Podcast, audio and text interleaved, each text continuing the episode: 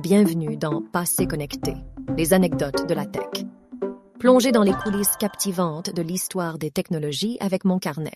Si on peut affirmer aujourd'hui que le Walkman lancé par Sony en juillet 1979 a marqué une étape cruciale dans l'évolution de la musique portable avec son tout premier modèle qui disposait de deux prises de casque, une caractéristique qui a été abandonnée dans les versions ultérieures.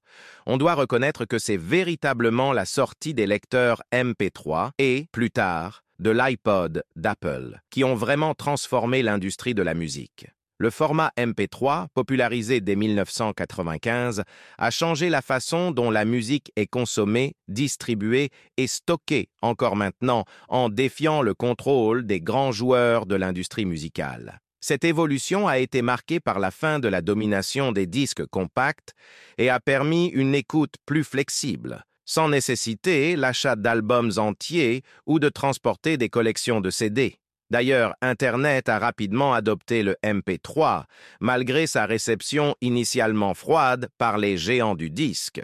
Le succès de Napster en 1999 a cristallisé cette transformation, offrant un accès facile à des millions de chansons en format MP3, gratuitement mais en toute illégalité. Cependant, la compression du son, nécessaires pour permettre au format MP3 son stockage et sa distribution, ont fait en sorte que le format MP3 a également entraîné une perte de qualité audio, un compromis qui a été critiqué par les audiophiles. Apple, avec le lancement de l'iPod en octobre 2001, a capitalisé sur cette révolution numérique.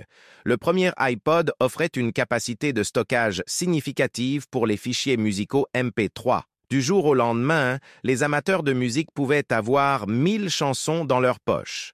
Bref, il est important de se souvenir du Walkman comme l'appareil qui a initié la révolution de la musique portable, mais c'est l'avènement des lecteurs MP3 et de l'iPod qui a véritablement redéfini l'industrie musicale en offrant une flexibilité sans précédent dans la consommation de musique et en changeant le paysage de l'industrie musicale à jamais.